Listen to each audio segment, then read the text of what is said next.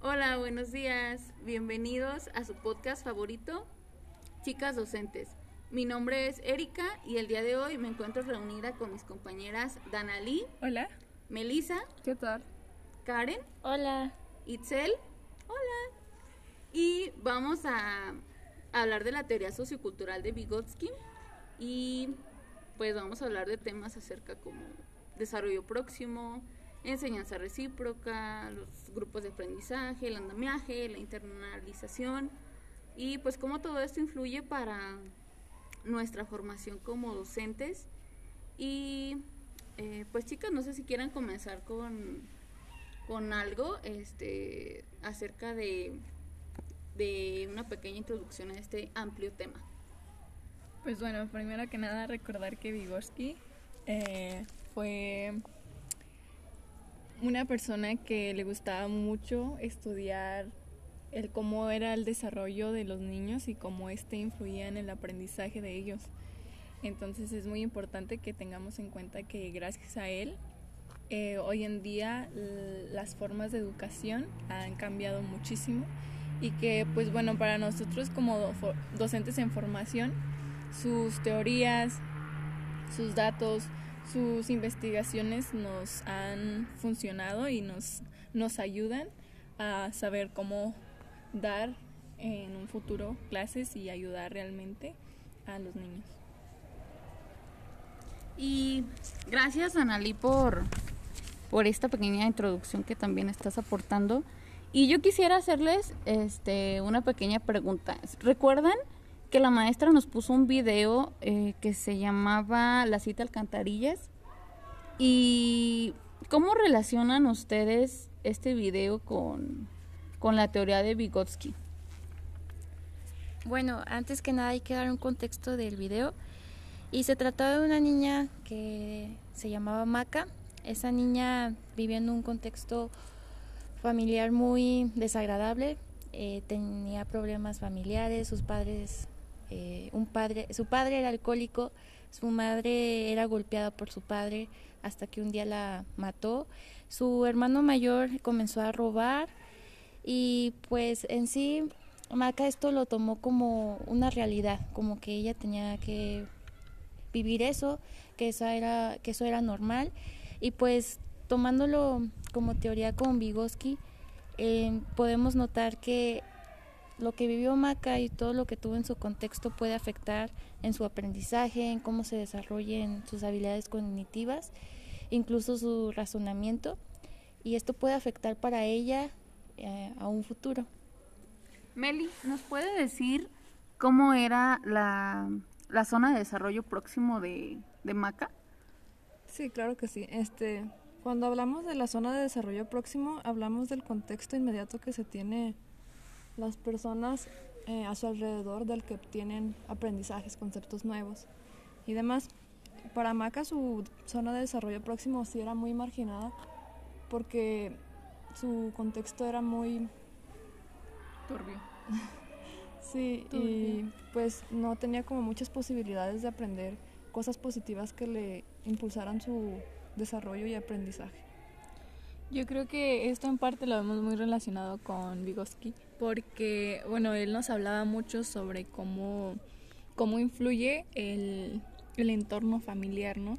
Y bueno, para Maca esto no era nada negativo, para ella, ella vivía en un mundo mágico para ella, porque, bueno, en el video también se mostraba que su papá pues recogía basura en una carreta, pero para ella era como su carro súper especial ella se sentía, ella se sentía muy bien y bueno, para ella ese era su contexto, esa era su realidad. Entonces, el ver cómo, porque además de que ellos vivían en una zona muy aparte de la sociedad, no tenía como esa idea de que todo era diferente. Entonces, para ella, o sea, su realidad era esa porque pues siempre había vivido en ese entorno. Exacto, y no tenía como la perspectiva de más amplia sobre el mundo, de las posibilidades que existen. Entonces, dentro de su zona de desarrollo próximo, podemos decir que también, bueno, ella lo que estaba aprendiendo y lo que iba a querer ser en un futuro, porque incluso lo decía, Que quería Y- ser como su mamá. ajá, que quería ser igual que su mamá y que ellos, porque pues ella así los veía. Entonces, esa sería también su zona de desarrollo próximo, ¿no? El cómo ve a sus papás y cómo él quiere seguir siendo. Aparte, no había como otra persona que le que le fomentara como a, a hacer cosas diferentes o aprender eh, algo que fuera mejor para ella. Eh, estaba como muy limitado su, su aprendizaje, su enseñanza, su contexto y pues trasladándolo un poquito a, a cómo uno como maestro aporta el, el aprendizaje a los alumnos, pues es que tú les enseñas otro otra visión muy amplia de cómo es la realidad, de cómo son las cosas. Y en este caso pues ella ni siquiera iba a la escuela, estaba muy pequeña, entonces sus sus principales fuentes de de apoyo pues eran sus papás. Y si ellos estaban limitados, pues toda su enseñanza iba a estar también limitada. Eh, respecto al tema de, de la enseñanza, eh, ¿qué más nos pueden comentar acerca de la teoría de Vygotsky? Pues como anteriormente lo habíamos comentado, es una teoría que se enfoca mucho en el contexto de los niños.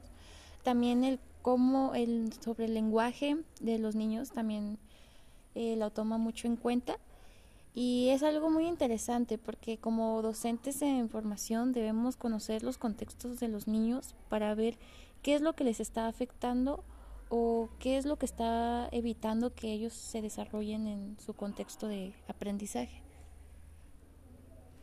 Describan un poquito también acerca de, de lo del andamiaje. No sé si quieren tomarlo también como por medio del ejemplo de Maca o, o decir algo sobre lo que decía eh, Vygotsky y, relacionado con estos autores que eran Hernández y Schunk. Pues yo creo que eh, dentro del andamiaje lo podemos relacionar con este video de Maca, mm, viendo que la construcción de su aprendizaje, de su, pues más de nada las concepciones que ella estaba teniendo, era pues el ver cómo sus papás se trataban, cómo sus hermanos interactuaban.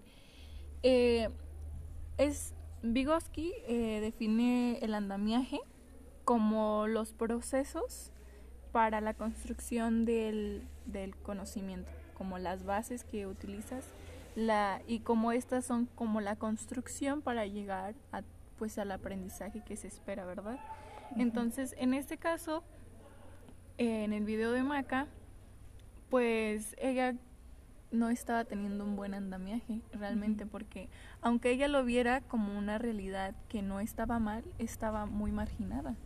Vivía en un lugar muy marginado, pues.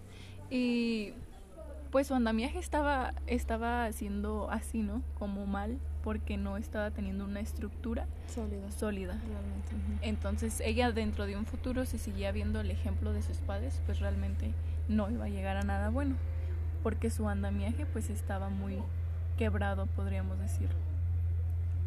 no eran las bases como muy fuertes o correctas o las bases adecuadas a una realidad que podía, pudiera beneficiarle. Eh, también Vygotsky menciona un concepto eh, que es la internalización, que es esta parte de cómo tú interpretas y aprendes todo aquello que tú estás viendo. Entonces, también esta parte estaba muy limitada con Maca porque incluso todo su contexto, desde vecinos, desde personas con las cuales se relacionaba, pues era muy, muy pobre. Entonces no había de dónde de dónde agarrar más más cosas. Y tenía un hermano. Este hermano eh, él sí se salió un poquito de su contexto pero se fue hacia otro más mal ajá eh, pero sí conoció algo de otras personas que sabían más que él pero desafortunadamente fueron cosas que no eran correctas, que no eran malas. ¿Y por qué? Porque el contexto de él siempre había sido pues muy, muy negativo, muy limitado. Y pues bueno, respecto a la internalización, no sé si alguien guste aportar algo más. Sí, este, pues el proceso que se vive con la internalización es el observar el, la interacción, por ejemplo, entre dos personas. Tú, tú lo procesas y después lo repites. Entonces, para Maca se ve reflejado cuando observa cómo su madre, el oficio de su madre que es limpiar parabrisas, ella lo ve como algo bueno y entonces sí es bueno. Y ella quiere ser de grande igual de limpia que su mamá, porque así lo ve ella. Gracias chicas por sus aportaciones y ahora quiero hacerles una pregunta. Eh, ¿Cómo les pueden servir a ustedes las aportaciones de Vygotsky en su formación docente? Bueno, este considero que una es conocer los contextos de los niños. He hecho mucho énfasis en eso, pero creo que es uno de los principales influyentes para que los niños aprendan, porque a partir de ellos crean sus ideologías, su personalidad, sus conductas. Entonces, si un niño no está aprendiendo correctamente, se influye a su contexto o a alguna otra situación. Sí, así como mencionas, es justo eso. El entorno de los niños afecta mucho su capacidad de desarrollo y aprendizaje. Es por eso que es de suma importancia tenerlo en cuenta como docentes en formación.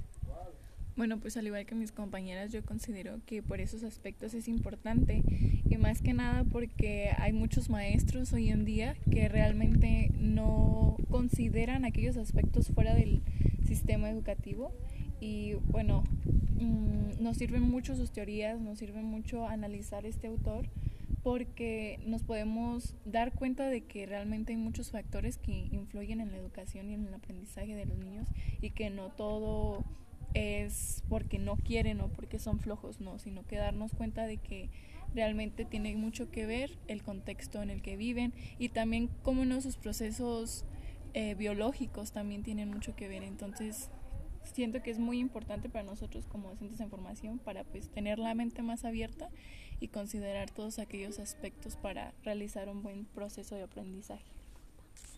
Las teorías de Vygotsky nos ayudan en nuestra formación para ir comprendiendo las habilidades cognitivas de los niños, ya que sostiene que los niños desarrollan su aprendizaje mediante la interacción social y pues van adquiriendo nuevas y mejores habilidades cognitivas como proceso lógico de su inmersión a un modo de vida y el maestro y así nosotros como futuros docentes eh, seremos la persona principal que tiene el deber de coordinar y orientar el proceso de enseñanza para un mejor desempeño de la comunidad estudiantil.